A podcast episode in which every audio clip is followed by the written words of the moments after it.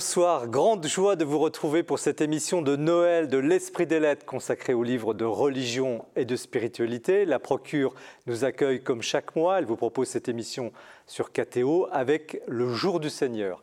Nous allons tenter ce soir de prendre un peu de hauteur après le marasme social de ce mois de décembre, hauteur vers Noël, hauteur vers la beauté, vers la spiritualité.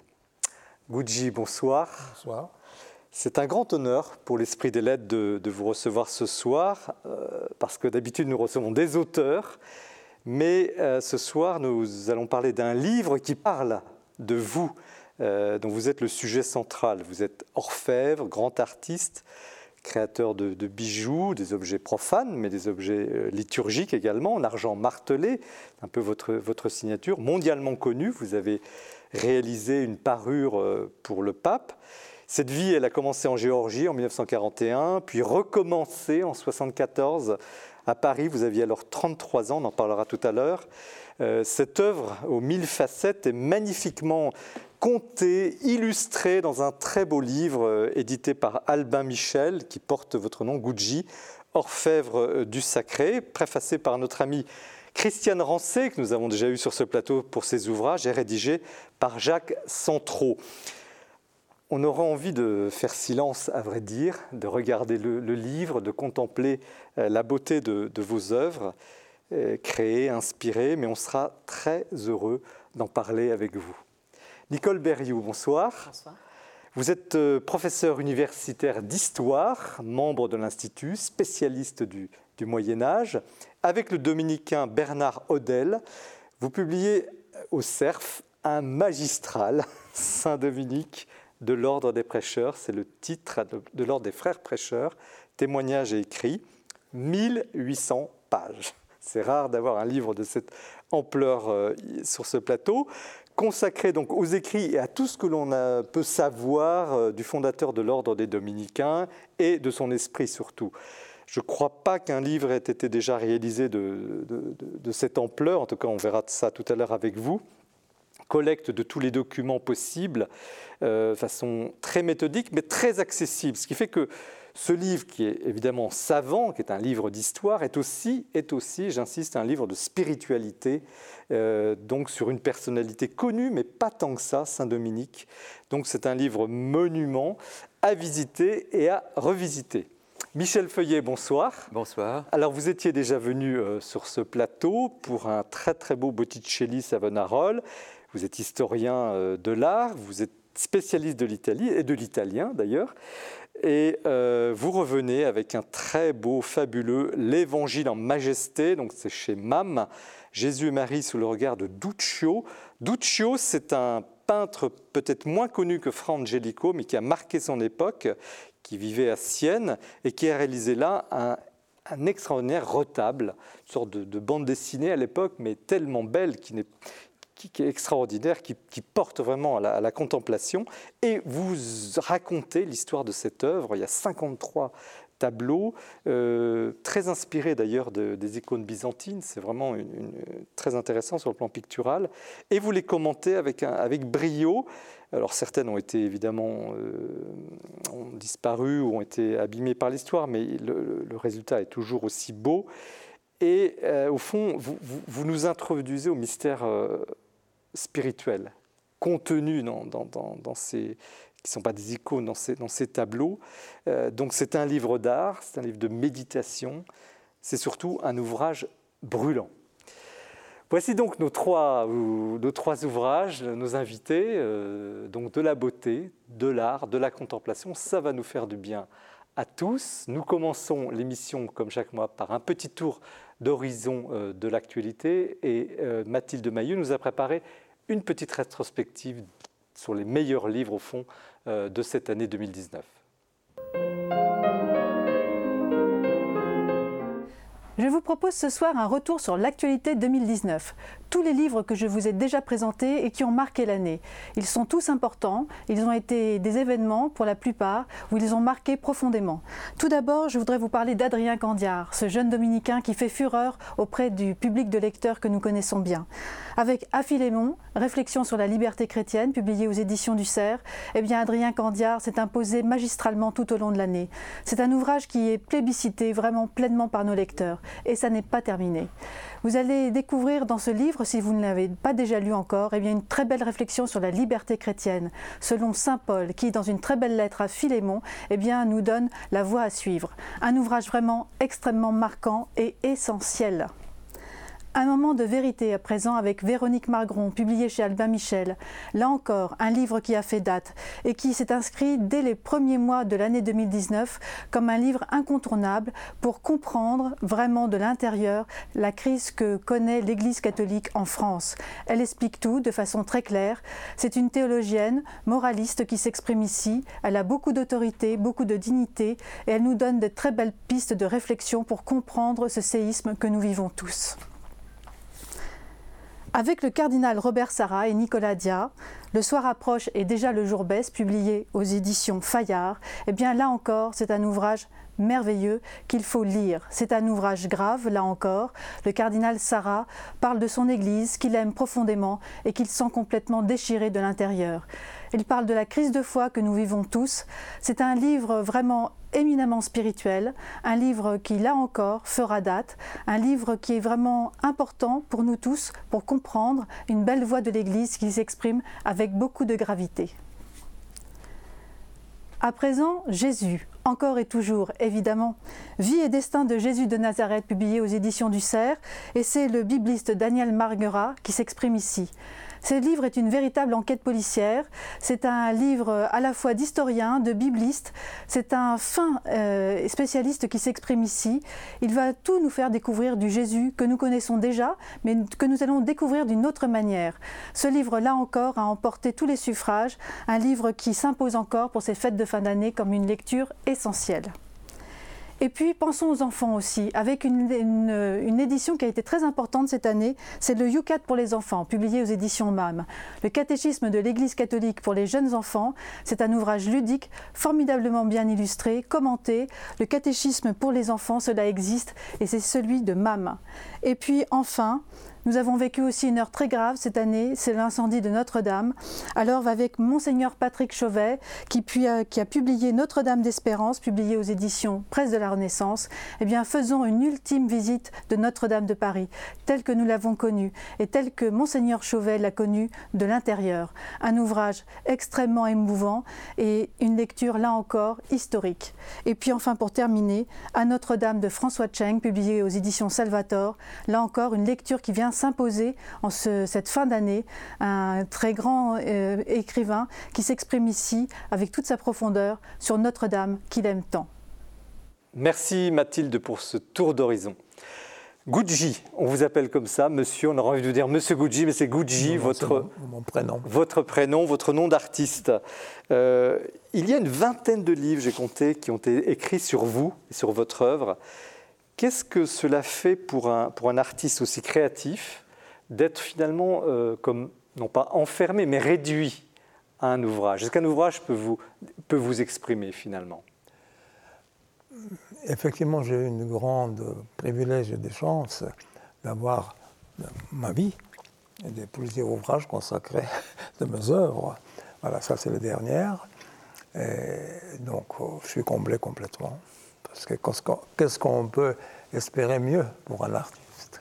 Alors vous êtes né en, Géorgie, euh, vous avez vécu sous, sous le communisme jusqu'à 33 ans, vous arrivez en France en 74, c'est raconté dans, dans, le livre, il a fallu que le président de la République intervienne pour que vous puissiez euh, rejoindre votre épouse française. Et vous dites que vous renaissez à ce moment-là. C'est parce que c'est une âge emblématique, n'est-ce pas? J'ai toujours dit que c'était mon deuxième naissance. Pourquoi? Parce que j'ai vécu dans ma jeunesse dans le pays. je ne vais pas même raconter. Tout le monde sait qu'est-ce que ça va dire ça. Tellement médiocre que j'ai rêvé, j'ai rêvé, j'ai rêvé toujours retrouver la liberté. Et cette occasion m'a présenté à l'âge de 3-3 ans. J'ai trouvé ma, une patrie, ma patrie spirituelle, c'est la France. Ma patrie spirituelle, c'est quoi En deux mots, c'est Abbaye des Tournai, Madeleine de Vézelay, Abbaye des Conques, toutes les grandes cathédrales qu'on admire. Voilà, c'est ça ma patrie. Et j'ai toujours pensé de faire quelque chose, participer d'une manière ou l'autre en gloire de ce patrimoine inouï qui est en France. Alors, vous avez été baptisé en cachette, c'est raconté dans le livre. Votre maman s'est arrangée pour vous faire baptiser, votre frère et vous. Et vous avez quand même retrouvé la foi à un moment donné parce qu'on n'est pas reçu d'éducation religieuse. Voilà. Pour un peu expliquer le contexte de l'époque, euh, Staline, pour les raisons purement pragmatiques, euh, réouvert quelques églises en 1943. C'est pas dans la guerre pour les raisons simples, pour monter ce patriotisme russe. Effectivement, il ne s'est pas trompé. Les gens sont participés euh, de cette euh, guerre patriotique. Ils ont donné tout ce qu'ils possédaient pour l'Église. Donc cette période anticléricale qui était dans toute l'année, enfin, l'année 30, l'Union soviétique était assouplie mais mes parents ont eu tellement peur, parce qu'ils ont vécu toute cette période de terreur, qu'on ne parlait pas un mot de religion. On ne possédait pas l'évangile, rien. C'était tabou plus total. Et au 43, cette année historique, ma mère, moi et mon frère, nous a amenés dans la capitale de la Géorgie, à Tbilissi, pour baptiser dans le rite orthodoxe. Mon père ne savait pas. Parce que mon père était médecin, il était chef de l'hôpital militaire. Il a une responsabilité et il a eu peur que ça pouvait avoir des ennuis. Et seulement, comme la guerre est terminée, ma mère a avoué et ça m'a Très bien. Et vous avez retrouvé, enfin, été frappé par euh, une visite dans une église. Voilà. Et euh, après, c'est terminé. On ne parlait pas non plus. Il y a une seule église dans la ville, ville portuaire où je suis né, sur le bord de mer Noire, une seule église orthodoxe, ancienne église grecque. Et tous les orthodoxes, les Georgiens, Russes, Grecs, ils réunissaient tous dans la même église. Notamment les personnes âgées, parce que les propagandes soviétiques pensaient que avec disparition de cette génération, la religion va être aussi disparaître, tout simplement. J'ai osé d'entrer parce que c'était sur le chemin des conservatoires de musique que ma mère m'a inscrit. Et la première image qui m'a frappé, c'était la peinture murale. J'ai vu un homme euh, barbu, une tunique, qui marchait sur les vagues. Qu'est-ce que c'est cette image complètement surréaliste? J'ai resté longtemps et une dame âgée qui était présente ici, qui vendait les, les, cierges, il m'a dit Tu sais qui est ce monsieur? Monsieur Il dit non, il s'appelle Jésus. La première fois, j'ai attendu le mot Jésus. Ah. Ça m'a tellement frappé, cette image plus tard, j'ai eu 8 ans à peu près à cette époque. Plus tard, j'ai commencé à m'intéresser pour trouver les sources, et quand j'ai trouvé. Et plus tard, comme j'ai appris ce magnifique ouvrage d'Émile Malle, qui s'appelle La religion en France du XIIIe siècle, il a une phrase admirable. Il a dit que notre cathédrale, c'est la Bible des pauvres. C'est-à-dire, il apprenait la Bible par l'image. Voilà. Justement ce qui m'est arrivé. On va en parler en détail avec Michel Feuillet tout à l'heure, mais euh, est-ce que vous vous sentez être un artiste chrétien ou est-ce que vous êtes un artiste qui traite de, thèmes, de sujets chrétiens, puisque vous... Moi, je me considère comme un créateur, parce que chaque pièce sont uniques. Et je me considère comme un chrétien, bien entendu. Dire artiste chrétien, ça ne me dit pas grand-chose. Je suis un chrétien. Parce que j'ai une chance inouïe d'être sollicité par les clergés de France, et pas seulement de France, au-delà. Et j'ai fait beaucoup de, de, de mobilier, les vases sacrés et objets liturgiques. Et donc je suis complètement comblé, euh, parce que je ne l'attendais pas. Je n'osais pas au début de demander les clergés.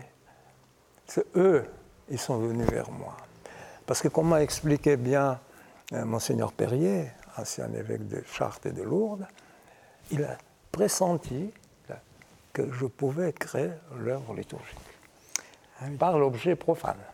Ah oui, ce n'est pas vous qui êtes arrivé à l'objet liturgique. Et donc j'ai été sollicité par l'architecte en chef monument historique qui s'occupait des cathédrales de Chartres, parce qu'à ce moment-là, Monseigneur Perrier était nommé euh, évêque de Chartres, et c'était la première réunion. Et donc voilà, j'ai présenté le projet, le projet était accepté, et depuis, depuis je n'ai pas arrêté. Mais quand, vous, quand vous créez un motif chrétien, alors il y en a dans, on voit ici par exemple le, euh, l'évangile enfin, Lambon de la cathédrale euh, de Chartres, et, tant d'autres exemples, hein, parce que vous avez. Quand vous créez un objet à destination liturgique, est-ce que vous, comment, où, trouvez-vous l'inspiration hmm. Et dans la réalisation, est-ce que vous, vous priez Ou est-ce que euh, l'objet est une prière Comme on demande, par exemple, la réalisation de telle ou telle abbaye ou une cathédrale, première chose que je fais, je me déplace, ou soit j'ai déjà connu ce monument, ou soit je découvre. Et j'essaie de s'imprégner, de bien étudier l'histoire de ces lieux, l'architecture, et ce qui pouvait me provoquer une, l'inspiration. Voilà. Donc, après ça, j'ai réfléchi, j'ai, comment euh, je prends l'enseignement sur beaucoup de choses je présente le projet. Soit, soit c'est le dessin, soit c'est la maquette. Voilà. On discute. Euh, euh, de manière générale, ça se passe très bien. Donc chaque fois, un projet était accepté. Mais il faut dire que je n'ai jamais participé au concours. je suis contre ça. Mais alors, quand vous, je répète ma question, est-ce que vous priez est-ce, que l'acte de création chez vous est une prière? Est-ce que l'œuvre est une prière? Oui, en quelque sorte, oui, oui, tout à fait, tout à fait tout à fait. Donc, euh, euh, oui, je suis seul avec mon, heure, n'est-ce pas? Dans l'atelier. Je travaille tout seul, je n'ai pas d'assistant, personne. Et aussi, c'est le moment de, de, réflexion et de prière, bien entendu. Où j'écoute la musique, seulement j'écoute la musique religieuse. Jean grégorien notamment. Et quelle est votre, votre récompense, si je puis dire, quand euh, l'objet trouve sa place ou On se souvient pour les GMJ avec Jean-Paul II au Parc des Princes, la, vasque baptismale qui avait servi pour des, baptêmes de jeunes adultes? Je suis très heureux parce que bon, mon activité, c'est d'une part création de dits objets profanes, ce qui permet d'exister et ce qui permet en même temps d'avoir les réserves simplement euh, financières pour avancer les commandes des clergés. Parce que je ne demande rien à l'avance. Rien. Parce que je le sais l'expérience qu'il faut présenter l'objet déjà fini sur place. Et à ce moment-là, on trouve toujours les gens de bonne volonté qui participent euh, et contribuent pour financer le reste. C'est toujours. Il ne faut jamais présenter les dessins et de parler, même pas. À ce moment-là, euh, le clergé, il prépare les, les comment petits dépliants avec explication et souscription. Jusqu'au moment où vraiment c'était. Même plusieurs fois, ils ont reçu plus que c'était prévu et j'ai fait encore d'autres choses. Dites-moi, alors les questions de goût euh, sont, sont, toujours discutables, évidemment. Mais est-ce que l'Église n'a pas un peu oublié le beau ces dernières années? Enfin, Dans les années 70, où là, vous parlez de Monseigneur Perrier qui a eu l'audace finalement de vous demander. Absolument. Et d'ailleurs, les, autres élèves ensuite euh, suivaient cet exemple. Et c'est vrai, j'ai essayé d'étudier ce qui se passait en France, euh, surtout cette époque, euh, fin des années 70. après la consigne Vatican II et l'événement de mai 68. Et hélas, j'ai constaté qu'il y a eu beaucoup de dégâts. Et, par exemple, Monseigneur Perrier était tout à fait conscient de ça. Il m'a dit, écoutez, il faut relever des, euh, des niveaux. Voilà, je compte sur vous. Et depuis euh, qu'il était ensuite nommé à Lourdes, il m'a également demandé de création de beaucoup d'objets pour les basiliques de, du, du, Rosaire. Euh, du Rosaire de Lourdes. Qu'est-ce que vous en pensez, euh, Nicole Berriou? Est-ce que euh, on a un peu oublié, on parlera évidemment du, du Moyen Âge tout à l'heure, mais est-ce que finalement cette fonction du beau a été un peu gâchée, galvaudée? Est-ce que des œuvres comme celle de Gucci réaniment en quelque sorte le sens du beau dans, dans, dans, dans l'élévation spirituelle? Je, crois qu'il euh, y a eu euh, constamment une question posée parce que le beau lui-même, la, conscience du beau, la, vision du beau évolue à travers les siècles, mais euh, dès qu'on se trouve dans un contexte religieux de, de production d'un art qu'on peut dire sacré, la question se pose tout le temps de savoir comment peut-on produire du beau dans un temps donné qui est le nôtre en réalité, mm. à, toute époque. Et euh, je pensais en, vous écoutant à tout cet effort qui a été conduit, euh, entre autres par des dominicains, euh, dans, au cours du XXe siècle, pour essayer de, de se ressourcer. Euh, sans être pour autant des archéologues ou des spécialistes des temps anciens, mais qui voulaient euh, euh, redonner une, force à cet art sacré, donc dans le siècle qui vient de se terminer. Michel Feuillet, vous, vous avez un, regard d'historien de, beau, finalement, de, l'art. Comment, comment vous, percevez, au fond, cette œuvre de, Gucci et, le moment où elle arrive? Euh, c'est quand même impressionnant d'entendre que c'est presque par hasard que vous êtes arrivé à l'art liturgique, qu'on vous a ouvert des églises finalement. Qu'en pensez-vous, Michel Feuillet? Ce que je trouve extraordinaire chez Gucci, c'est le, mythe qu'il fait revivre pour nous.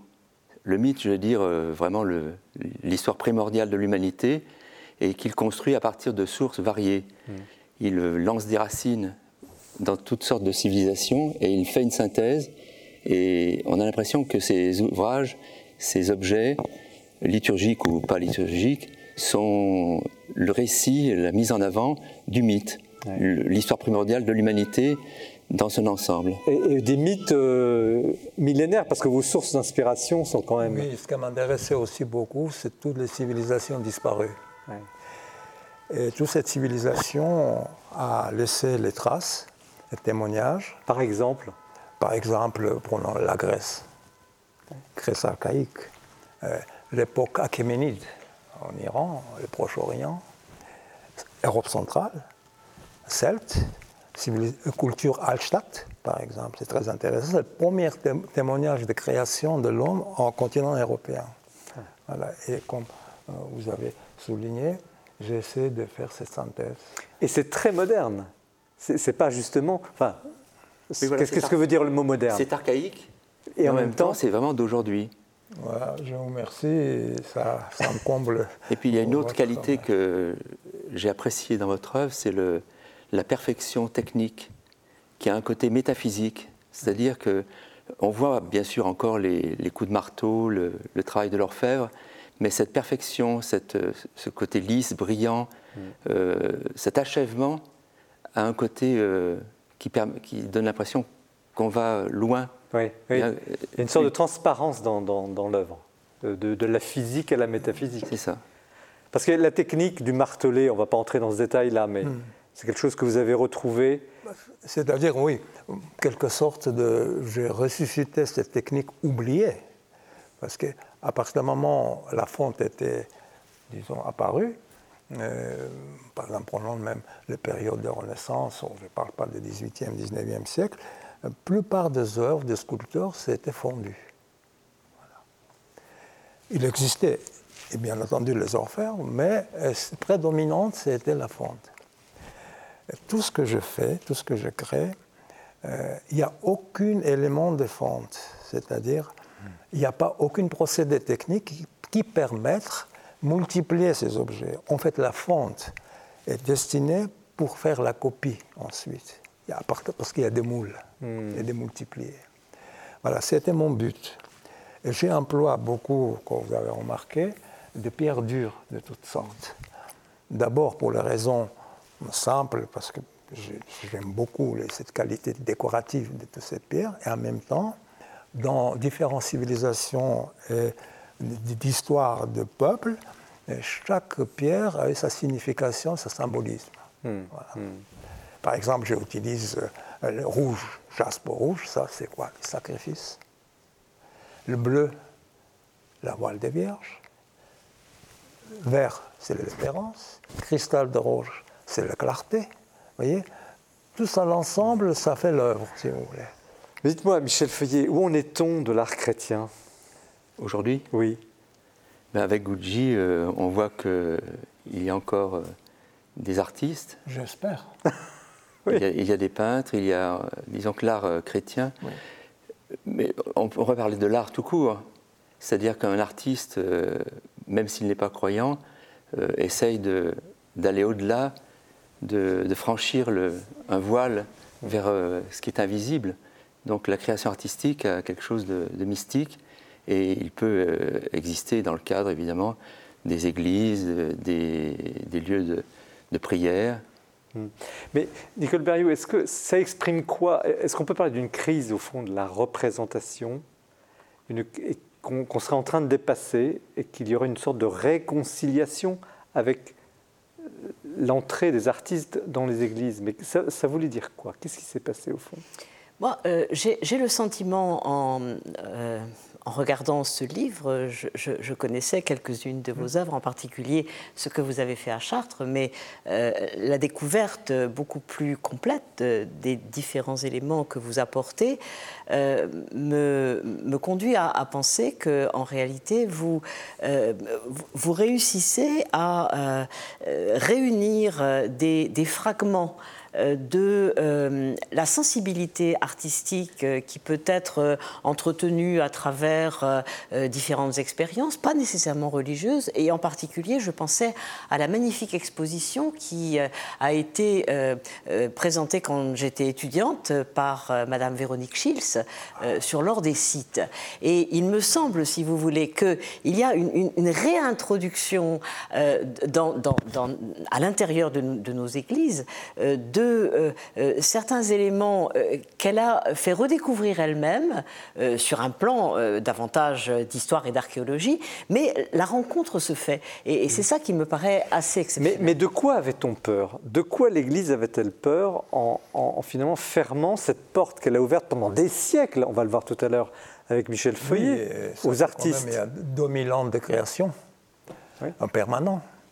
Mais nous vivons, il faut le dire la vérité, dans l'époque médiocre.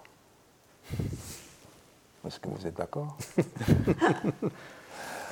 C'est vrai. Mais il y a l'espoir. Pourquoi actuellement l'exposition dans l'abbaye royale de Fontevraud, qui a lieu, ça fait 140 heures représentées, ça s'appelle Espérance. Voilà, titre des expositions. Et je reçois des lettres des gens inconnus, complètement, disons admirateurs, et un jeune homme qui m'a écrit Grâce à vous, j'ai trouvé la foi. Voilà. Donc c'est le plus grand compliment pour moi. Et autant plus, comme je travaille pour l'Église, c'est dans le lieu public.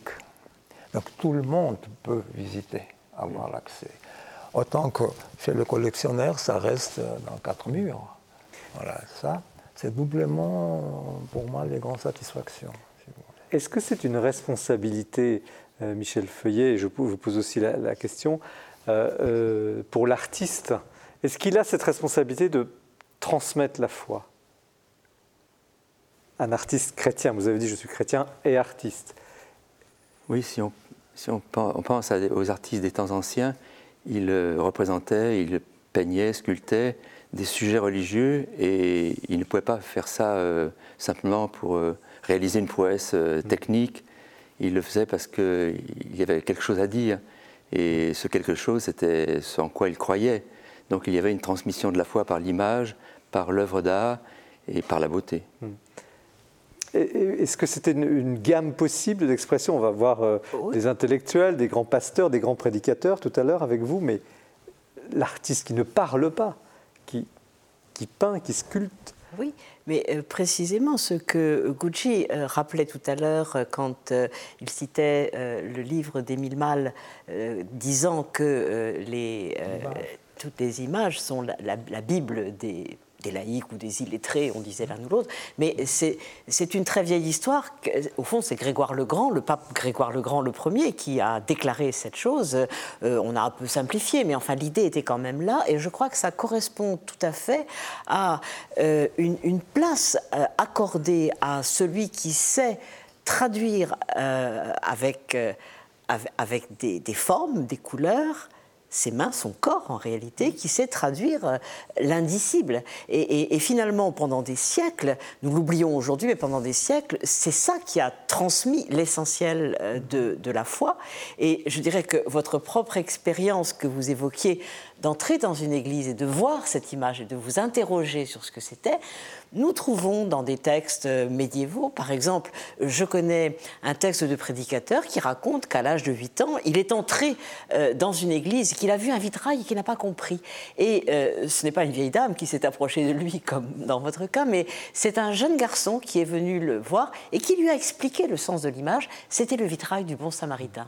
Mmh. Et donc, on, voit là, c'est un peu une perle, c'est très rare d'avoir des confidences comme ça. ça provoque émotion, voilà. l'image. Exactement. Est-ce que, est que finalement, on n'est pas au début d'une redécouverte? Peut-être une simplification, on a peut-être trop intellectualisé cette foi chrétienne, on l'a peut-être trop rendu, enfin réservé à une sorte d'élite. Est-ce que finalement l'œuvre d'art que vous incarnez finalement par votre travail n'est pas euh, justement quelque chose de très moderne, d'une nouvelle approche euh, d'avenir? Vous parliez d'espérance. je pense que oui. Mais en même temps, nous vivons dans une société où l'esprit est déchiré. Je vous donne un simple exemple.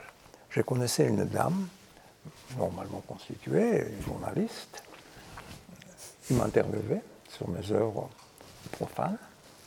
Et sur la question quel est mon projet, et c'était à cette époque justement, je devrais travailler pour la cathédrale de Chartres. Et je j'ai une chance inouïe, je dois faire le mobilier et les vases sacrés pour la cathédrale. Elle m'a gardé tristement, elle m'a dit, et tu as accepté ça? Comme, comme une espèce de honte. Comment vous voulez Mais pour ça, vous voyez, tout ce que je fais, Dieu merci, j'ai eu des, reconnaissances, beaucoup d'institutions, mais il y a une certaine partie de la presse qui me boycotte. ne veut pas attendre parler. On dit, ah, ça c'est religieux, ça c'est pas pour nous. En tout cas, ce n'est pas l'esprit de l'esprit des lettres. Nous sommes très heureux de, vous recevoir ce soir. Merci beaucoup. Merci encore d'être là. Donc, euh, pour ce très bel ouvrage euh, donc, Jacques Centraux a rédigé sur vous, préfacé de Christiane Rancet chez Albin Michel, Gucci, orfèvre du sacré. Vraiment, une, on, découvre l'ensemble de votre œuvre, bien sûr liturgique, mais aussi profane. Euh, des bijoux, puisque vous avez commencé par les bijoux, jusqu'à euh, des œuvres euh, les plus audacieuses. C'est vraiment un très très bel objet également comme livre, parce que l'émission est, est, consacrée au livre, on est très, très sensible effectivement à l'expression de toute cette réalité. Et c'est un des, grands sens de cette émission. Alors nous poursuivons, restez bien avec nous, avec, avec Saint-Dominique, sujet passionnant avec euh, Nicole Berriou. c'est quand même voilà, quelque chose de, très, de très fort. Et, on retrouve Jean-Baptiste Passé qui, ce mois-ci, va nous présenter le coup de cœur. À tout de suite.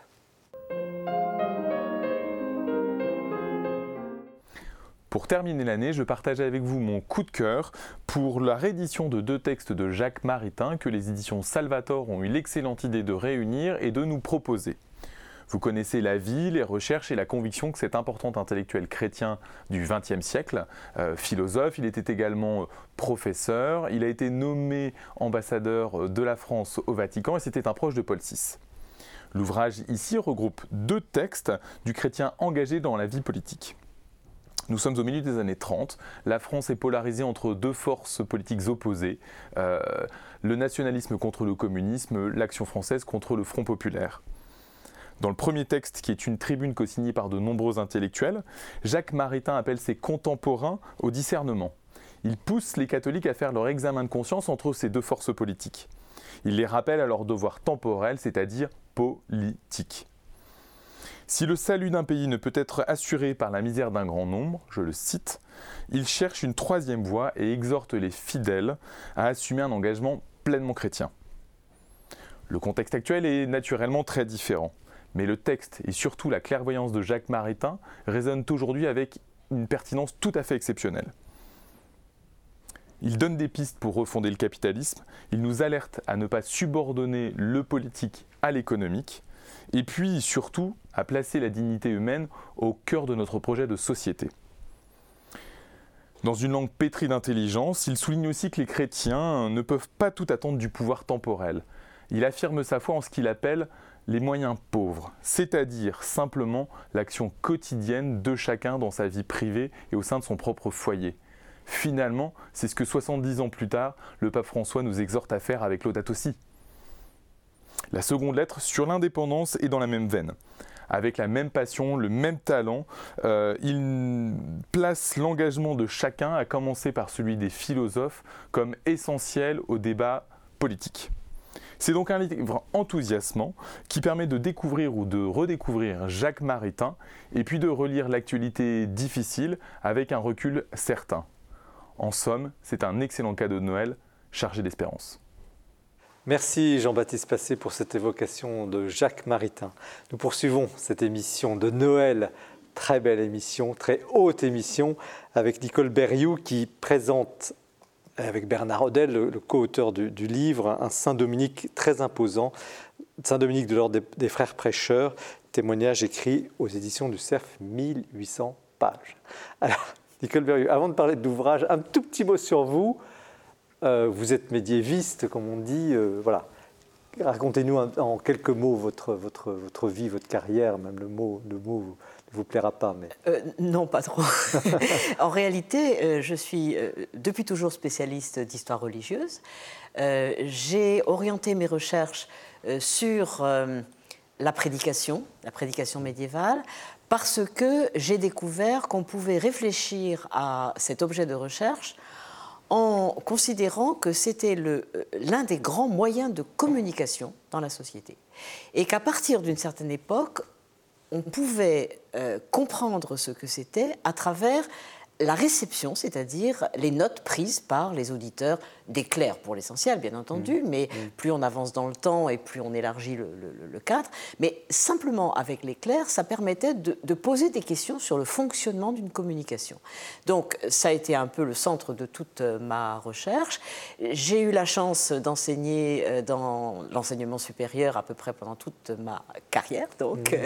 euh, d'abord à Paris, à la Sorbonne, puis à Lyon, où j'étais professeur, et j'ai eu la chance de poursuivre et, euh, pendant, pendant cinq ans euh, dans un très grand laboratoire euh, qui est ici à Paris, mais qui est un laboratoire national en quelque sorte, qui s'occupe des manuscrits médiévaux et qui valorise les manuscrits médiévaux que Gallica ne valorise pas. Le reste est fait par l'Institut de recherche et d'histoire Gallica, pour les non-initiés? Pardon Gallica, c'est. Alors, Gallica, euh, euh, c'est le site qui permet d'accéder à euh, la prodigieuse richesse patrimoniale de la Bibliothèque nationale de France et qui récolte aussi un petit peu à côté sur mm. pas mal de choses, mais le centre, c'est vraiment la Bibliothèque nationale. Et alors, Saint-Dominique, comment l'avez-vous rencontré? À travers les manuscrits ou s'il y a une autre histoire ah bah, Saint-Dominique est fondateur d'un ordre de frères prédicateurs, donc je ne, pouvais pas, voilà. je ne pouvais pas l'ignorer. Mm. Frères prêcheurs. Et donc, depuis longtemps, je me suis intéressée à, cette histoire à travers mes questionnements sur la prédication.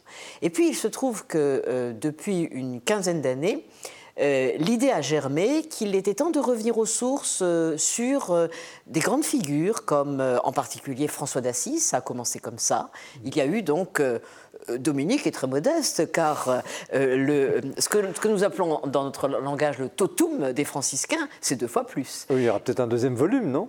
Ah, peut-être dans dix ans quand on aura trouvé d'autres textes, mais pour le moment, il y en a beaucoup moins que pour François. Et donc, dans, dans, ce projet qui a été un projet des éditions du Cerf, on a commencé donc par le Totum franciscain dirigé par Jacques Dallarin et on termine aujourd'hui par le Totum dominicain, qui a d'abord été un travail euh, de, euh, collectif d'échange, de, traduction avec euh, un groupe de personnes dont beaucoup avaient travaillé d'ailleurs au Totum franciscain, et qui s'est terminé par une mise en place et un achèvement en quelque sorte, introduction, annotation, carte, index, etc., que nous avons pris en charge, le père Odel et moi. Quand vous dites Totum, ça veut dire qu'on est censé trouver tous les textes de Saint-Dominique, il y en a très peu, si j'ai bien lu, mm. et tout ce qu'on a pu écrire jusqu'à une certaine époque.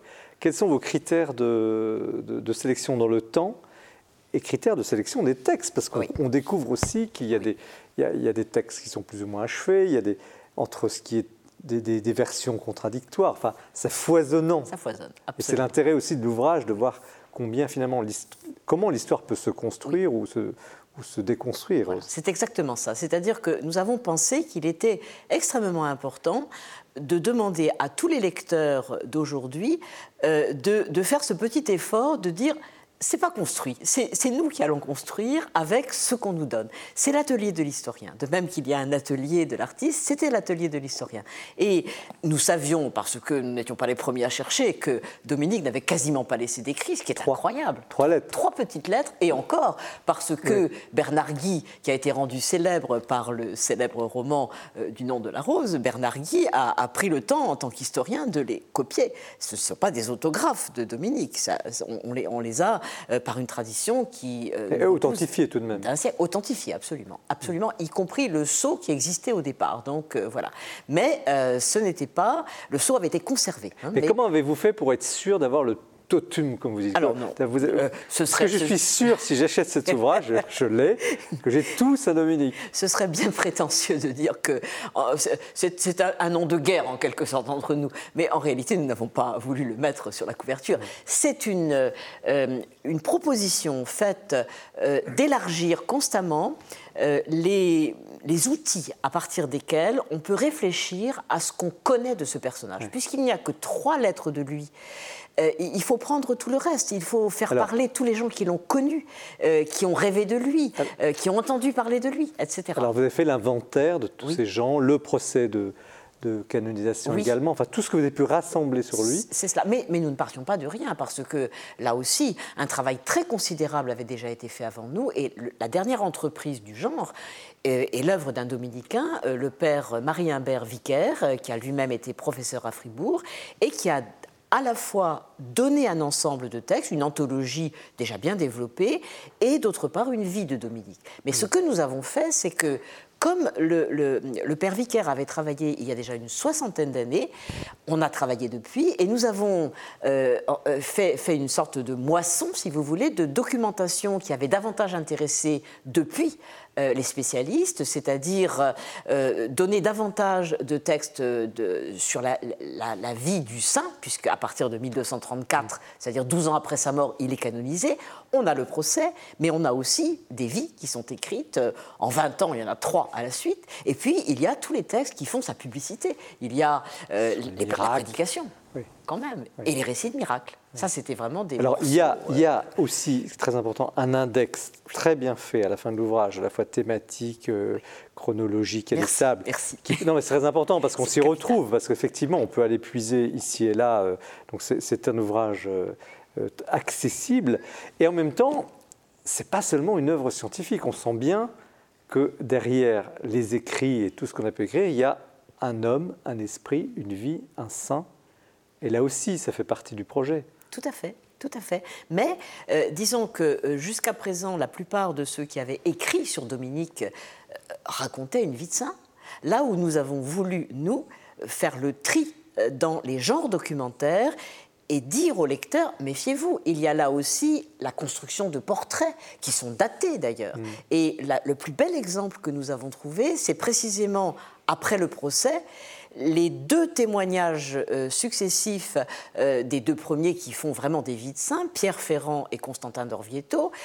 Pierre Ferrand qui écrit une vie dans laquelle il exalte la sainteté de Dominique et en insistant bien sûr beaucoup sur son œuvre de prédicateur, puisque c'est avant tout cela qu'il a été. Et puis, une quinzaine d'années plus tard, Constantin d'Orvieto qui, qui tire le signal d'alarme en disant attention, nous sommes en train de euh, fausser l'image de Dominique euh, parce que à ce moment-là, on commence à récupérer Dominique comme le premier des inquisiteurs. Ce qui est une aberration, car il, est né, il est mort en 1221 et euh, l'Inquisition est créée dix ans plus tard. Mais comme les dominicains sont très investis dans cette activité qui leur est en quelque sorte confiée par le mm. pape, eh bien, euh, euh, la tendance est d'essayer de se légitimer en disant bah oui, mais Dominique a été avant nous. C'est totalement faux, mais on voit bien, vous voyez, là que les choses sont en train d'évoluer. Et c'est cela qui nous a intéressés. Vous parliez de, ces portraits de vie. Euh, j'ai une question un peu piège. Si vous aviez à résumer la vie de Saint-Dominique, un portrait express en, en une ou deux minutes, qu'est-ce que vous diriez? Ou sa spiritualité enfin? Ben, vous savez, d'une certaine manière, Sœur Sourire avait déjà fait un peu ça, et c'était pas si mal. Routier pauvre et chantant. Je résume. Mais en réalité, Routier, c'est ce que nous montrons sur la couverture. C'est-à-dire c'est un homme en marche. C'est un homme, euh, même quand il prie, euh, il est en marche. C'est-à-dire que euh, ici, nous le voyons sur la route. Hein. Donc, routier, sans aucun doute, et routier aux pieds nus. Car quand il est en ville, il porte des chaussures par euh, euh, sens de la vie sociale à l'intérieur des villes, mais quand il est sur les chemins, comme ici, il a les chaussures au bout du bâton. Donc euh, c'est un routier et c'est un homme qui avance dont l'itinéraire n'est pas gagné d'avance, qui, construit les choses petit à petit, mais qui les construit avec une, une discrétion et une intelligence à la fois si extraordinaire que, à sa mort, il laisse déjà un, ordre euh, largement constitué et euh, qui représentera, je dirais, une modernité extraordinaire parce qu'il va vers les gens, parce que euh, ce sont des gens savants, les dominicains, mais ils vont parler sur les places, sur les routes. Ce ne sont pas seulement des prédicateurs, mais des gens qui savent bavarder avec les gens et il faut toujours euh, euh, qu'ils aient quelque chose à leur dire euh, dans les, longues itinérances qu'ils font. Et je dirais qu'il est chantant aussi parce qu'il n'y a pas de prière sans chant et que le chant liturgique pour lui, c'est aussi quelque chose d'essentiel. Et alors il y a un, aspect aussi que j'ai découvert, c'est les fameuses, je ne sais pas comment dire, les, les, positions ah. de, de, prière. Alors, il y a une petite, un petit graphiste d'ailleurs très ancien, on voit les, les façons de prier en son corps. Euh, je ne vais pas décrire, vous pourrez le, découvrir en le lisant, mais euh, on a l'impression qu'on était très à l'aise avec le corps, peut-être plus qu'aujourd'hui, dans la façon de prier à l'époque. Alors, il y a toujours eu euh, une réflexion sur le corps, et on le sait depuis l'Antiquité chrétienne, avec les orants, par exemple. Les prostations aussi étaient très importantes. Au Moyen-Âge, il y a les génuflexions, qui sont partagées par tous. C'est un geste médiéval, la génuflexion. Mais pour Dominique, c'est beaucoup plus riche. Euh, ce sont toute une série de positions que, que l'on voit à travers les, dessins ou les miniatures. Et euh, je crois qu'il faut faire attention au fait que Dominique est un homme du XIIIe siècle. Et qu'en ce XIIIe siècle, à l'encontre de tous ceux qui nient la valeur de la matière, en quelque sorte. Et Dieu sait s'il a été en contact avec eux à travers toute sa prédication en albigeois, dans le sud de la France. Eh bien, face à tous ces gens qui nient la matière et le corps, euh, Dominique fait passer sa prière à travers le corps. Et, c'est quelque chose d'essentiel qu'il n'a pas inventé. Il y a même un traité qui a été écrit quelques années plus tôt, à la fin du XIIe siècle, par un des chanoines de Notre-Dame de Paris, maître parisien, qui porte aussi sur les gestes de la prière. Mais Dominique donne une, ampleur extraordinaire parce qu'en même temps, euh, ceux qui témoignent, c'est pas lui qui écrit, mais ceux qui témoignent de sa prière expliquent toute la signification spirituelle diverse et essentielle parce que c'est un homme de prière avant tout. Et donc, on le voit à travers ce traité. Alors, messieurs, comment vous réagissez à la fois euh, au sujet, au livre, à l'entreprise euh, Michel Feuillet, vous ah, êtes... Euh, je trouve que c'est un très beau cadeau que vous nous faites. Nous avons un nombre de textes très très importants, des textes connus, d'autres moins connus, d'autres qui sont véritablement une découverte. Et à travers tous ces textes, si j'ai bien compris, vous voulez nous faire découvrir Saint-Dominique, mais pas euh, de façon certaine. Vous, vous respectez à la fois les lecteurs est à la fois votre sujet, à la fois votre Saint Dominique. Et par petites touches, comme un puzzle, on arrive à découvrir tel ou tel aspect de, cet homme, de ce grand homme, euh, sans jamais nous faire croire qu'on sait tout sur lui. Et dès le départ, vous avez dit on sait peu de choses sur lui, mais on a de très nombreux écrits. Voilà ces écrits, ils sont dans le livre. À vous de les, parcourir, de les coller ensemble, de les superposer pour, euh, comme un kaléidoscope, pour que peu à peu le visage apparaisse, le visage mais aussi le corps, puisqu'on a vu que le corps a de l'importance. Et grâce à vous, donc grâce à, cet ouvrage, on peut mieux connaître euh, Dominique. Gouji, ce, Saint-Dominique vous parle, vous inspire? Tout à fait. Euh, je regrette, je viens de recevoir votre euh, ouvrage. Oh, mais vous le lirez pendant vos vacances. Ah, non, non, même maman. D'ailleurs, je n'ai pas de vacances. Gouji travaille tous les jours, tous les jours. Alors la nuit. tout à fait, tout à fait. Et comme vous parlez tout à l'heure de cette geste et des mouvements de corps, je me souviens, j'ai travaillé il y a quelques années pour un, monastère cistercien, strict observant. Et je l'ai vu, le mouvement de tous ces moines, c'est codé. Chaque geste, chaque mouvement, parce qu'ils ne parlent pas ah oui. entre eux. Ah oui, bien sûr. Alors peut-être source vient de là. Ah, c'est certainement lié. Et, Mais il y a aussi cette très vieille tradition euh, de prier avec son corps euh, Encore, en plus, de toute façon. C'est très important. Alors, est-ce qu'on n'est pas finalement, euh, à travers cet exemple, parce que ces frères prêcheurs, ces frères euh, s'adressaient à des gens qui n'étaient pas forcément au fait de la foi ou connaissaient mal le christianisme, et l'Église, finalement, cette intuition, ou à travers Saint Dominique, de s'adresser à l'esprit, à l'intelligence, par des moyens très pédagogiques, vous l'avez dit. Est-ce qu'aujourd'hui, on n'est pas finalement en mal d'un ordre? Alors, ce n'est pas une critique des dominicains, ils ne vont pas être contents, les frères dominicains, producteurs du jour du Seigneur en plus, mais euh, peu importe. Est-ce qu'aujourd'hui, euh, l'Église euh, ose s'adresser à l'intelligence? Parce qu'ils y allaient quand même, il fallait gagner des âmes, il fallait convaincre, combattre l'hérésie de l'époque, bon, ou les hérésies. Quid pour aujourd'hui? La réponse n'est pas entre mes mains, mais ce qui est certain, c'est que euh, moi j'aime beaucoup aller écouter les prédications aujourd'hui dans les églises pour comprendre un peu ce qui se passe. Et c'est vrai qu'il y a, on a un peu tous les cas de figure, mais ce que je constate, c'est que si un prédicateur a suffisamment euh, d'intériorité et de charisme pour parler avec ses mots, deux choses qui ne sont pas nécessairement euh, les grèves que nous avons vécues aujourd'hui ou autre chose du même genre, mais qui, pour parler de Dieu, pour parler euh, des réalités du sacré, eh bien, les gens l'écoutent et les gens en parlent. Et c'est ça qui me paraît le plus important, c'est que c'est pas simplement quelque chose qui va arriver dans le rituel, mais c'est une parole qui arrive, qui, qui, qui fait fermenter la pensée et, qui fait dialoguer les gens. Et ça, ça me frappe énormément. Je crois que c'est un, euh, euh, c'est une, une intuition très forte de Dominique que cette communication à travers la parole, c'est comme ça qu'il a commencé. Quand il est arrivé en Albigeois, il a découvert, il arrivait d'Espagne, il comprenait pas, il savait pas qu'il y avait tellement de gens qui contestaient euh, la foi orthodoxe, disons.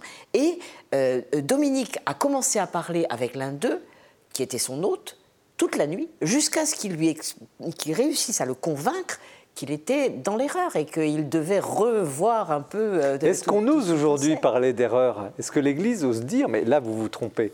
Non, le monde est totalement différent aujourd'hui. Euh, oui, mais justement, est-ce qu'il n'y a pas un besoin? Michel Feuillet C'est-à-dire qu'en même temps, il faut respecter les, les autres. Bien sûr. On ne peut pas non plus euh, avancer comme un rouleau compresseur. Oui, mais là, ce n'est pas la question, c'est une bataille d'arguments. Oui, c'est vrai qu'il faut, il faut, parler à l'intelligence des gens, et intelligence dans le sens large du terme, pas seulement les intellectuels, mais il faut, c'est vrai, euh, convaincre, être... Euh, Est-ce que c'est une nécessité, euh, Gucci, aujourd'hui? Vous le faites indirectement à travers des œuvres d'art? oui, je Dire la beauté finalement de Dieu.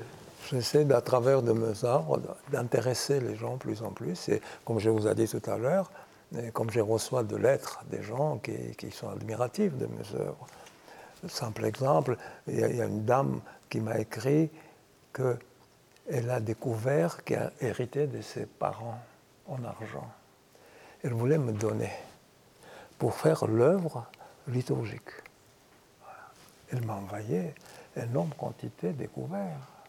Effectivement, j'ai transformé cet argent en plaques et j'ai fait notamment un reliquaire de 100 fois l'abbaye des Conques, une nouvelle reliquaire.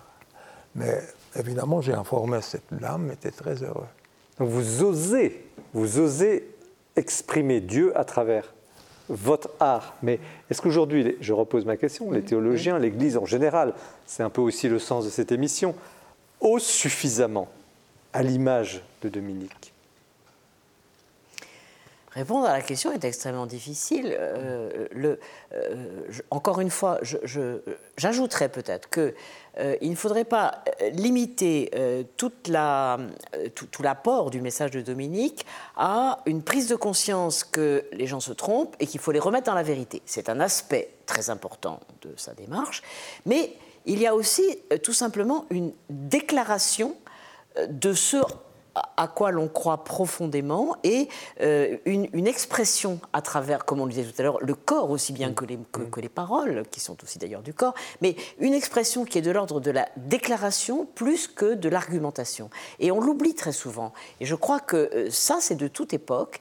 Et, je pense que euh, l'Église devrait se ressourcer à cela en pensant que parler avec les mots euh, des gens, euh, et, surtout des mots qui portent de la poésie, qui portent de, la, créativité, eh bien, parler euh, aux gens mais en, parlant du fond de soi-même, pas, euh, pas un cours d'université, vraiment en, déclarant euh, ce à quoi l'on croit, euh, je crois que oui, ça c'est absolument quelque chose qui, qui, devrait guider des démarches actuelles. Alors j'ai une petite question perfide à vous poser quand même. Oui. On aura envie de vous entendre prêcher parce que vous êtes une ah, femme. Je sais, oui. Alors... mais vous savez, pourquoi D'abord, c'est pas interdit, on peut parfaitement le faire. Et, et Marie-Madeleine est la première grande prédicatrice. Elle était venue annoncer euh, aux, apôtres euh, la résurrection de Christ. Donc aujourd'hui, tout à fait à l'aise. Aujourd'hui, est-ce qu'on vous propose parfois de, commenter ou de parler euh, On, m'a menacé de le faire. C'est pas encore arrivé, mais je, je, je, crois qu'il n'y a aucun interdit à cet égard.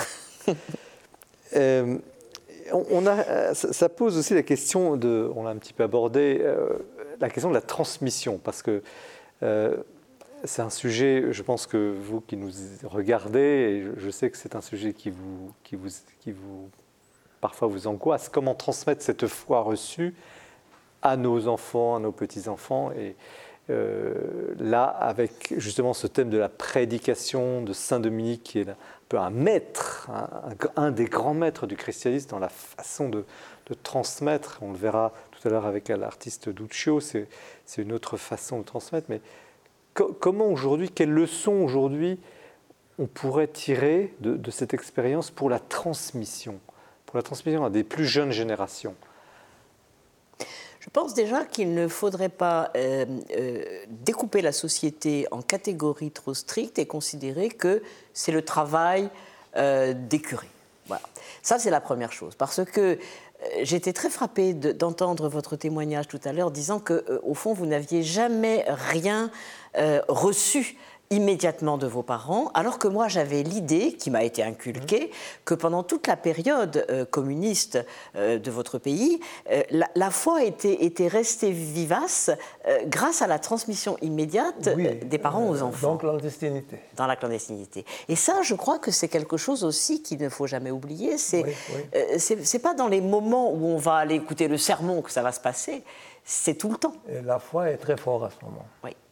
Très profond. Très profond. Michel Feuillet, sur ce thème de la transmission, vous êtes professeur aussi. Comment, Aux, plus jeunes générations, aux adolescents, on parlait de foi, Mais aussi, on peut transmettre euh, le, cette foi sous une forme culturelle. Parce que je me suis rendu compte avec mes étudiants, euh, il y a beaucoup de choses qu'ils ne savent pas, il y a des notions qu'ils n'ont même pas imaginées, et ils savent peu de choses sur le christianisme.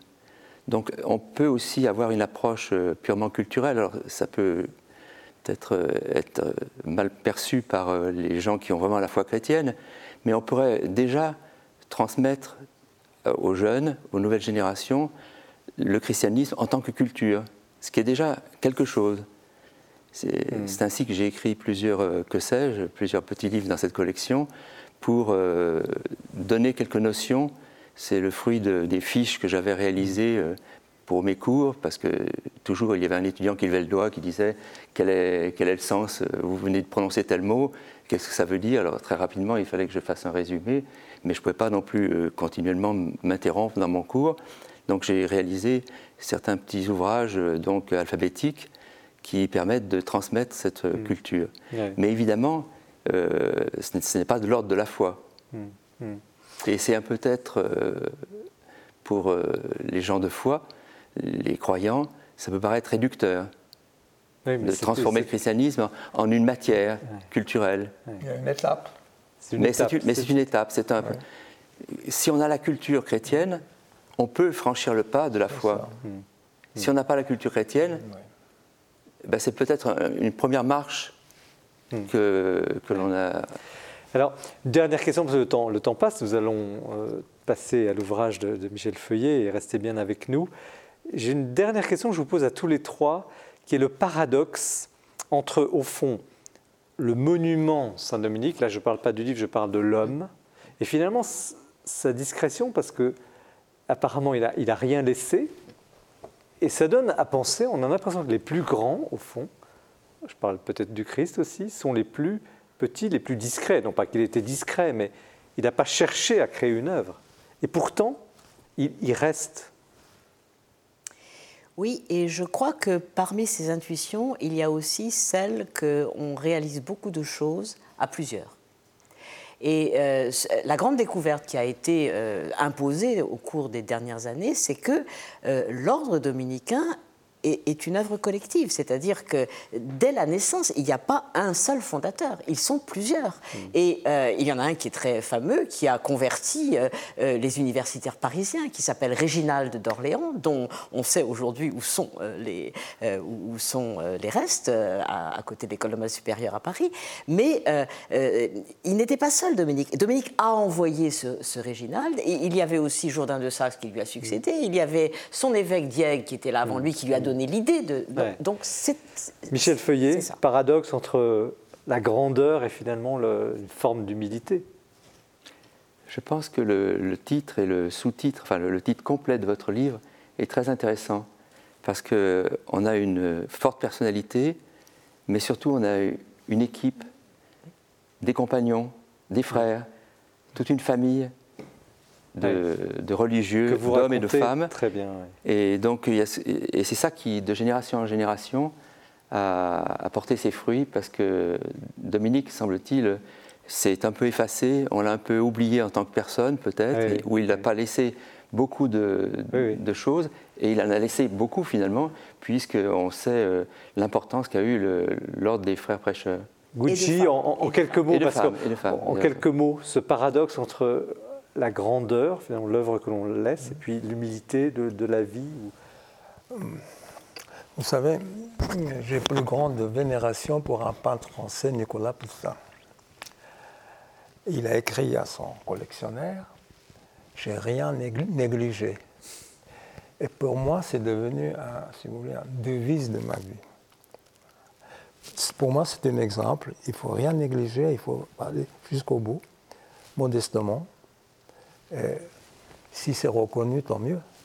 Tant mieux. En tout cas, merci euh, Nicole Berriou pour euh, cet ouvrage et Bernard Odel qui n'est pas ici sur le plateau mais qui co-signe cet ouvrage. Saint-Dominique de l'Ordre des Frères Prêcheurs, témoignage écrit aux éditions du Cercle. Nous continuons l'émission avec un zoom qui nous est proposé par Bertrand Deschamps. Vous ne serez pas étonnés, c'est Noël. Ça va porter sur les beaux livres, d'autres beaux livres. A tout de suite. Eh bien, au moment où nous allons entrer dans le mystère de la nuit de la Nativité, j'ai le grand plaisir, comme tous les ans, de vous présenter ce qui me semble être le meilleur de la production éditoriale dans ce que l'on appelle les beaux livres ou les livres d'art. Et puis, impossible de ne pas commencer par La Vierge à l'enfant, les hautes figures de l'amour, un très beau livre aux éditions Citadelle avec une préface de Comte Sponville qui balaye un peu toute l'histoire de l'art occidental, comment on a représenté ce moment magique, cette relation charnelle entre la mère et son fils. Autre œuvre majeure de l'art occidental, le rétable de l'agneau mystique. Un très très beau livre paraît aux éditions Flammarion sur cette œuvre conservée à Gand et qui est la deuxième œuvre la plus visitée au monde après la Joconde au Louvre.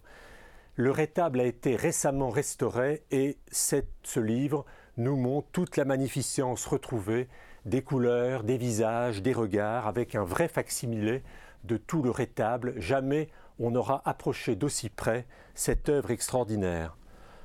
François Böpsflug, il y a 25 ans, avait publié un livre majeur qui fit date, Dieu dans l'art, il nous revient avec ce livre en lettres jaunes, Crucifixion, comme un peu les foules du vendredi saint hurlaient Crucifie-le, crucifie-le.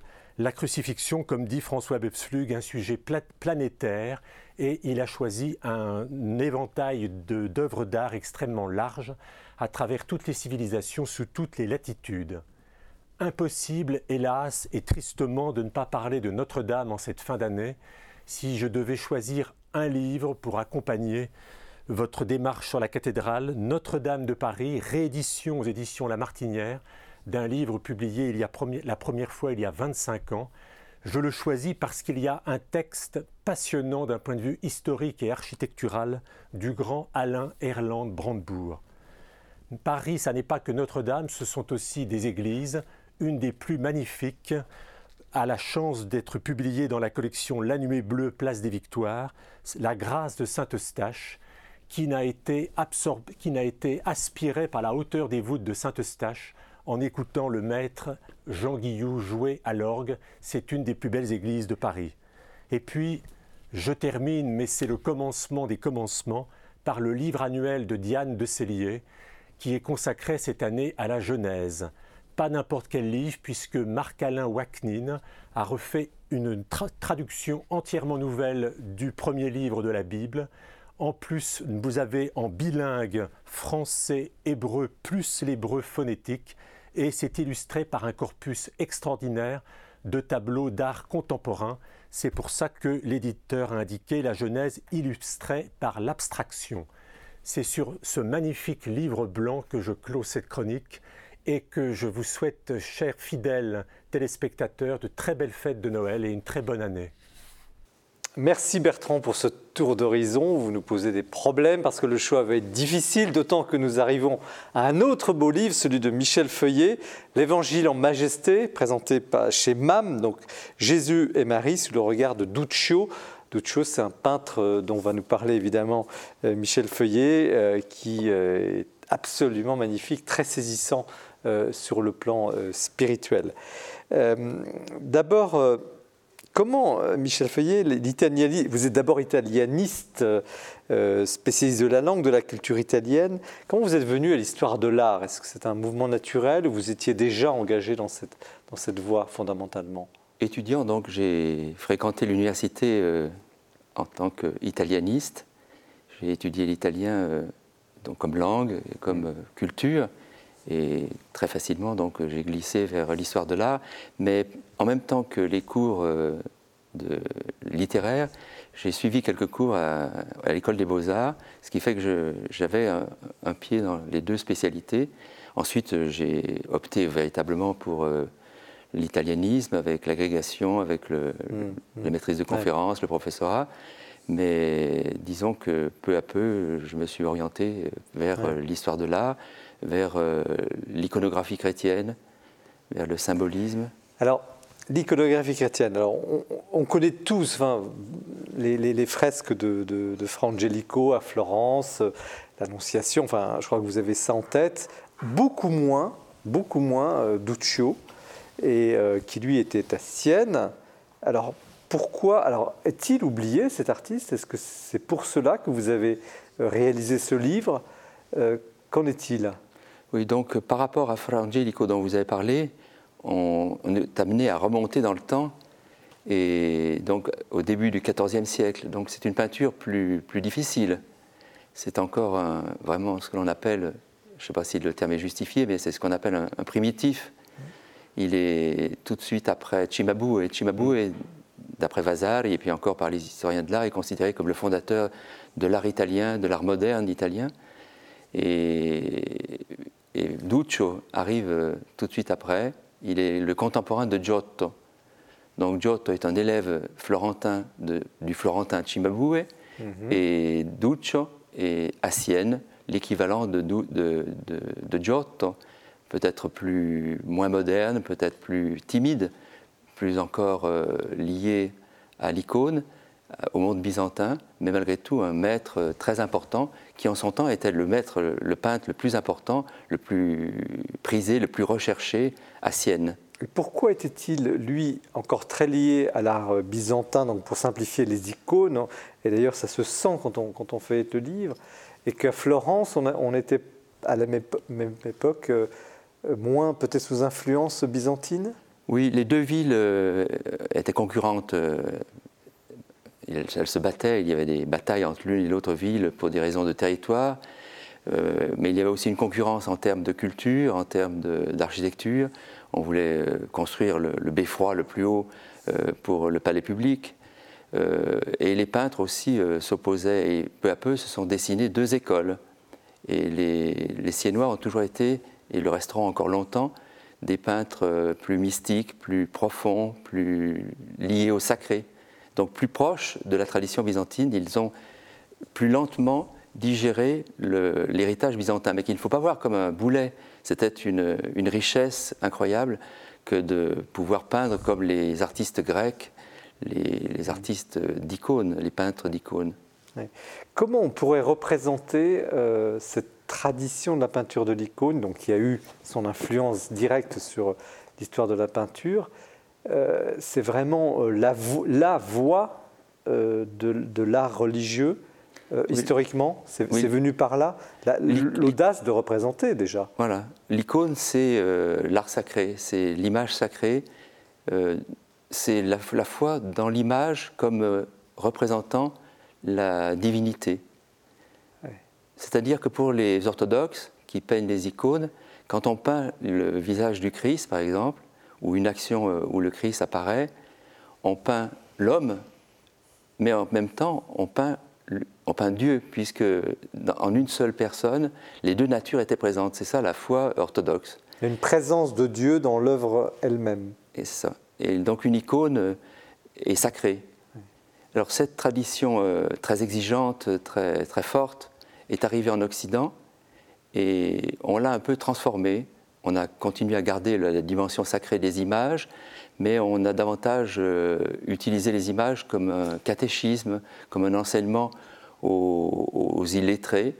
Mais malgré tout, et surtout avec des peintres comme Duccio, on a une très belle synthèse entre euh, cette nouveauté vers plus d'humanité, vers plus de, réel, une conquête progressive euh, d'ici-bas, pour représenter ce qui renvoie aussi à, à l'au-delà. Alors, quel est l'apport spécifique de Du- Duccio? On, on le comprend, il a, il a réalisé cette synthèse, mais quelle est la place de cette, euh, de cette maesta, de ce tableau magistral hein, C'est un retable à Sienne, à peu près 53 euh, en espaces, Voilà, c'est- représentations. son chef-d'œuvre, c'est vraiment une, une œuvre énorme euh, pour l'époque et qui a été considérée comme euh, un coup de tonnerre dans l'histoire de l'art. Et on n'a pas même l'idée de l'histoire de l'art, c'est dans, l'histoire euh, de la figuration de, Dieu, de la Vierge, des saints.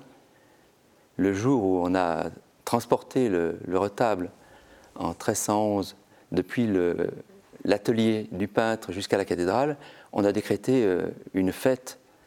Les boutiques devaient rester fermées et le, le retable a traversé la ville en passant par toutes sortes de quartiers, euh, par des chemins détournés pour que tout le monde en profite. Et on priait, on chantait. Les autorités religieuses, les autorités, les autorités civiles étaient présentes dans le cortège, dans la procession. Donc euh, on voit bien l'importance qu'avait ce grand retable qui a quitté l'atelier. En taille, pour nous donner une idée, c'était. 5 mètres de large sur 5 mètres de hauteur. Ah oui, donc euh, sur deux faces. hein. Sur deux faces, il y avait, euh, donc le- on l'a placé sur l'autel majeur, le, le maître-autel de la cathédrale.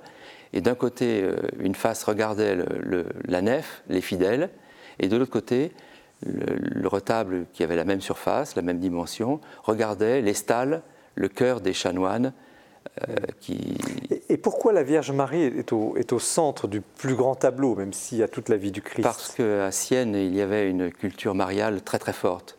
La Vierge est vraiment la patronne de la ville, et il fallait que, pour, euh, surtout pour la partie antérieure, pour le devant qui était tourné vers le peuple, il fallait que Marie soit à l'honneur.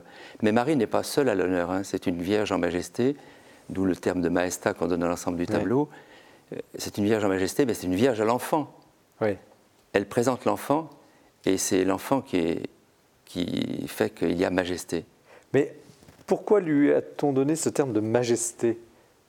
Est-ce que c'est un terme usuel dans la peinture, représentation en majesté, ou c'est la majesté de Marie? C'est une représentation, c'est un terme qui est utilisé dans l'histoire de l'art et dans l'histoire euh, de l'époque. La Madonna in Maesta, c'était une vierge en majesté parce qu'elle était présentée sur un trône entouré de saints et de saintes. Donc non, c'est la partie euh, centrale de, la face antérieure de, ce retable euh, n'est pas narrative. Hmm. On voit la Vierge en majesté. c'est une apparition paradisiaque. Elle est euh, dans un cœur de, saints et d'anges. On imagine des cantiques. voilà donc l'impression que l'on a quand on regarde la partie centrale de, la façade de ce retable. Mais tout autour, et surtout derrière, il y a 53, euh, 54 scènes. Certaines ont disparu, mais on a gardé presque la totalité de ces images qui forment une sorte de bande dessinée avant, avant l'heure. Où, l'aventure évangélique se déroule sous nos yeux. Est-ce qu'il y a un équivalent de, cette idée euh, picturale de représenter de façon presque systématique la vie du Christ par cette bande dessinée puisque vous prenez cette... Oui, ce n'est pas la première fois qu'on représentait euh, ainsi l'évangile, scène par scène.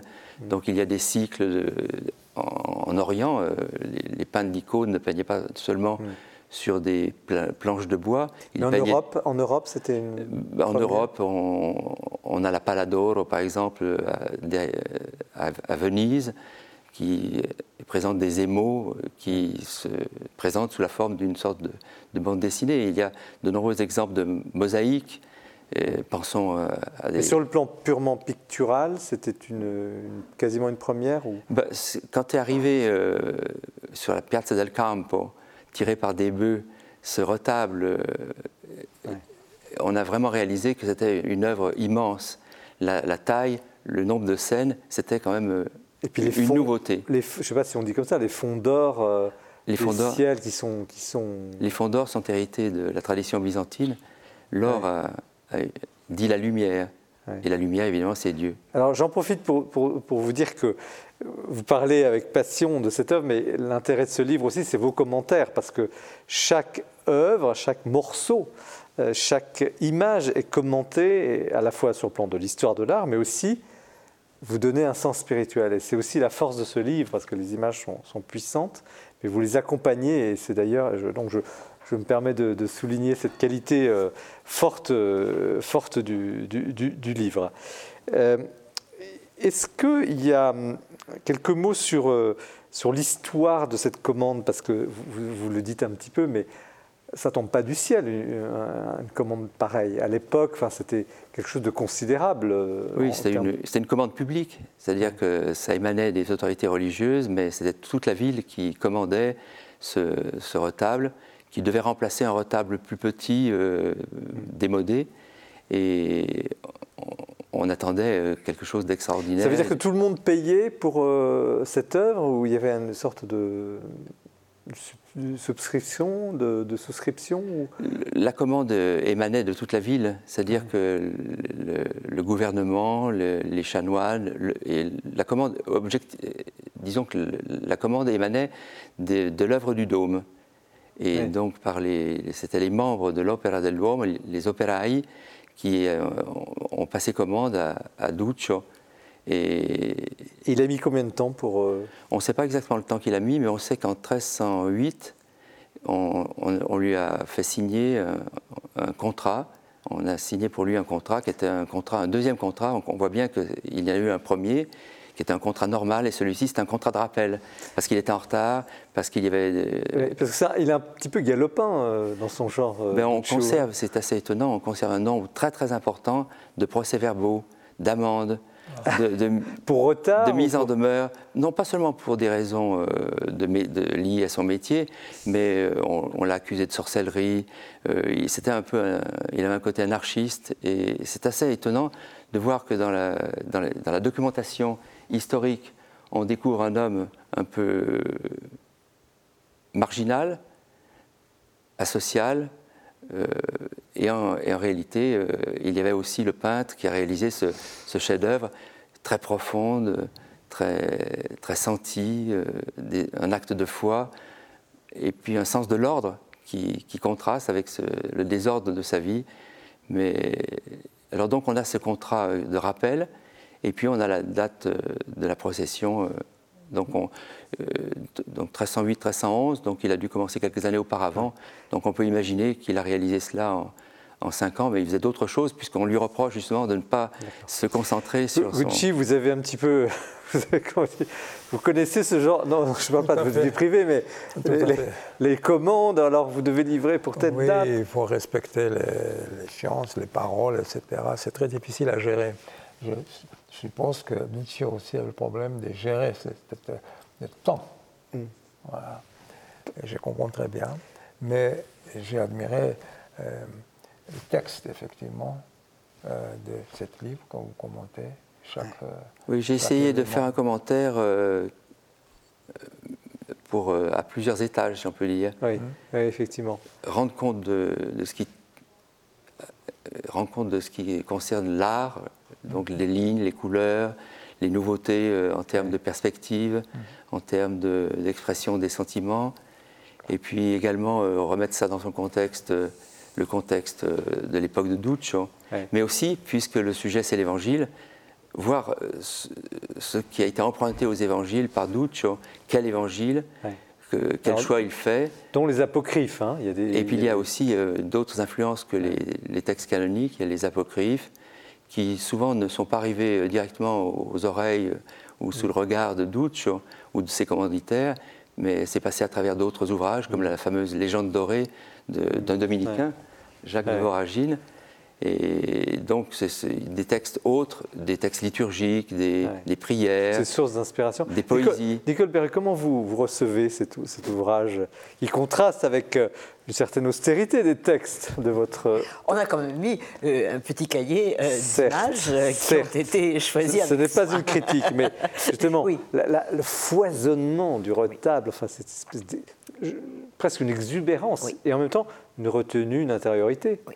C'est impressionnant. Je me suis demandé si euh, euh, on avait, sous une forme ou une autre, une trace de ce qu'on avait demandé, comme on a des contrats, des prix faits, etc. Mais là, il semblerait, d'après ce que vous venez de nous rappeler, qu'on a simplement un rappel à un moment donné. Donc on ne peut pas trop savoir. On a perdu, on a perdu le premier contrat ah. qui, devait euh, expliquer. Mais vous avez prononcé le mot prix fait. En général, quand on découvre ces contrats, même si ce sont les premiers contrats, on est un peu déçu parce qu'il y a peu de choses concernant l'image elle-même. On insiste beaucoup sur le, poids d'or, sur les, couleurs, le, bleu qui est si cher, les, délais, les dimensions. Le, donc il y a un côté un peu. vous avez, j'ai pas pensé, le prix fait. C'est le terme euh, technique qu'on a employé à certaines époques. En un seul mot. Euh, prix en deux mots. Prix-fait, F-A-I-T. Le prix fait. Et l'un des plus beaux exemples, c'est la Chartreuse de Villeneuve-les-Avignon, où il y a une euh, représentation de, du couronnement de la Vierge.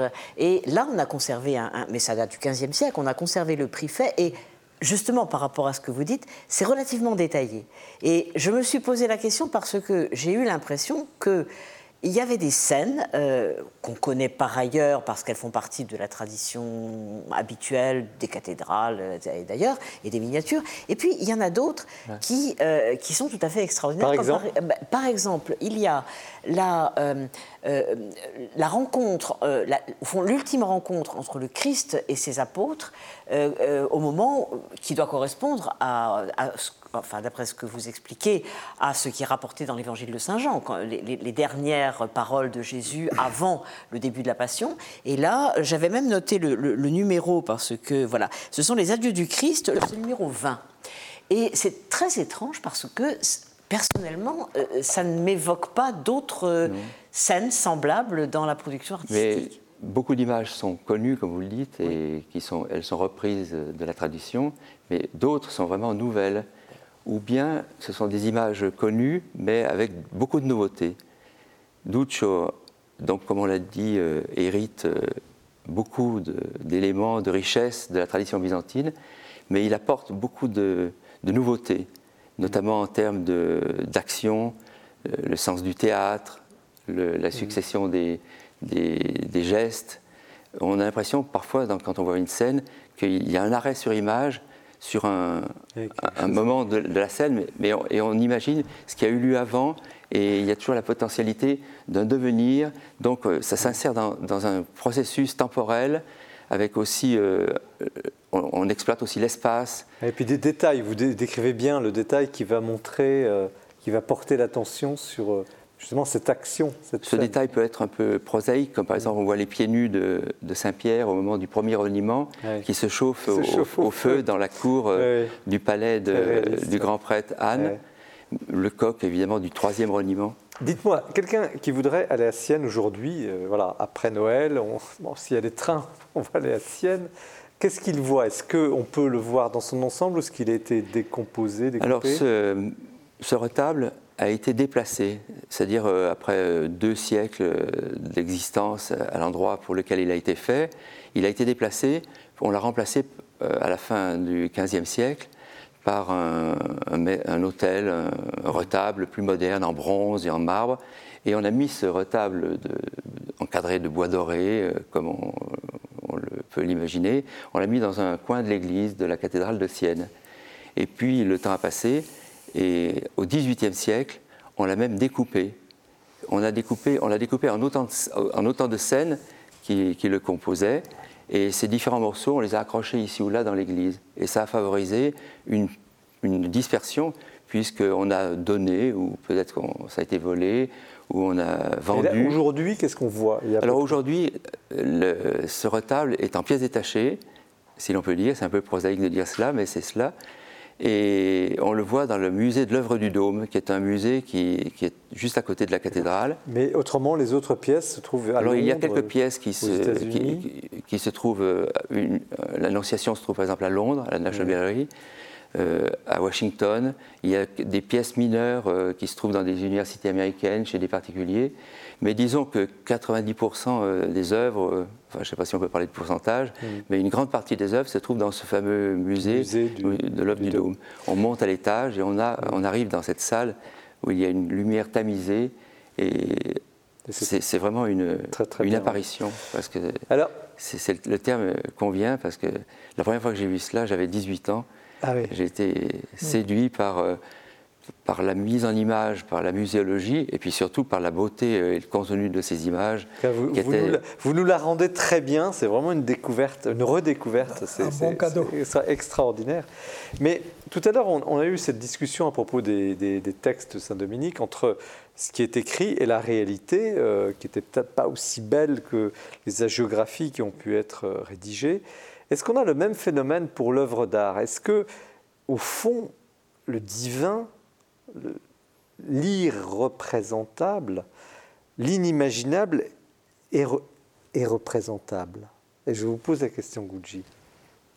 Difficile à répondre, parce qu'effectivement, jusqu'en nos jours, arrive l'œuvre qui était soit mutilée, euh, euh, déformée, etc. Euh, comme vous dites, c'est actuellement difficile à reconstituer, c'est retable, n'est-ce pas? Hmm. Mais est-ce que euh, pour chaque icône, représenter Dieu, par exemple, oui. est-ce qu'on n'est pas, est-ce qu'il n'y a pas une part d'illusion dans cette tentative humaine?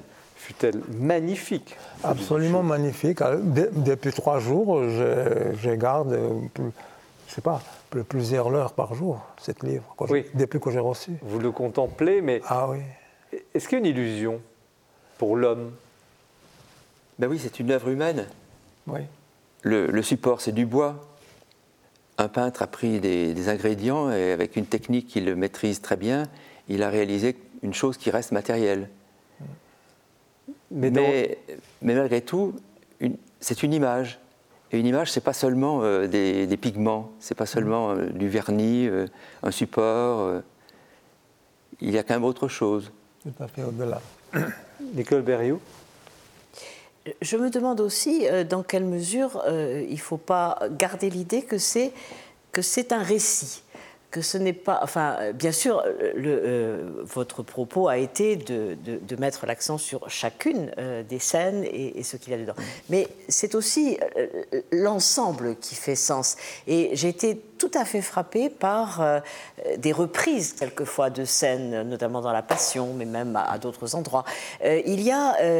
On, on, se pénètre surtout d'une histoire. Et finalement, le christianisme, c'est aussi ça. C'est-à-dire, c'est pas simplement adorer euh, une image fixe d'un Dieu, mais c'est apprendre que euh, euh, le monde a une histoire et que la religion a une histoire et va vers quelque chose. Et je trouve que cette manière d'organiser le retable comme une histoire, qui est quand même, je crois, encore assez rare à l'époque, c'est fantastique.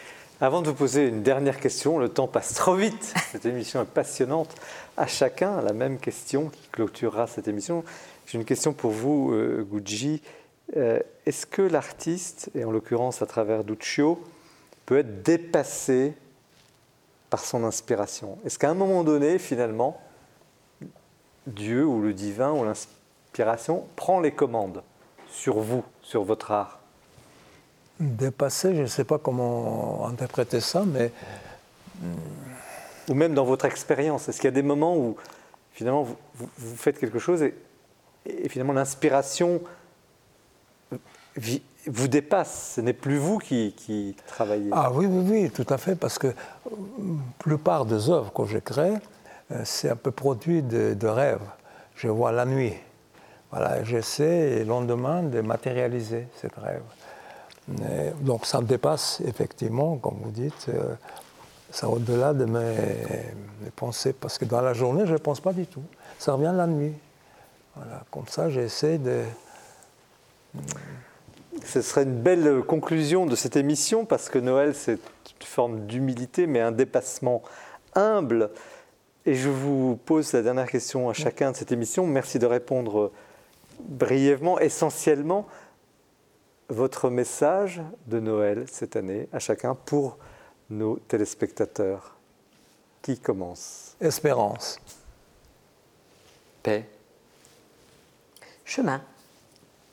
Espérance, paix, chemin. Voici une forme de, vœu pour cette fête que nous vous souhaitons chaleureuse. Euh, merci surtout de votre attention à cette émission, de votre fidélité. Nous nous retrouvons évidemment en janvier. Vous retrouvez euh, l'Esprit des Lettres sur le site de KTO à tout moment, comme vous le voulez, par petits bouts. Usez-en, abusez-en. Parlez aussi de l'émission et des livres autour de vous. Vous la retrouvez aussi sur les sites, évidemment, de la Procure et du jour du Seigneur. Très bonne soirée à vous tous, très bon Noël, à bientôt.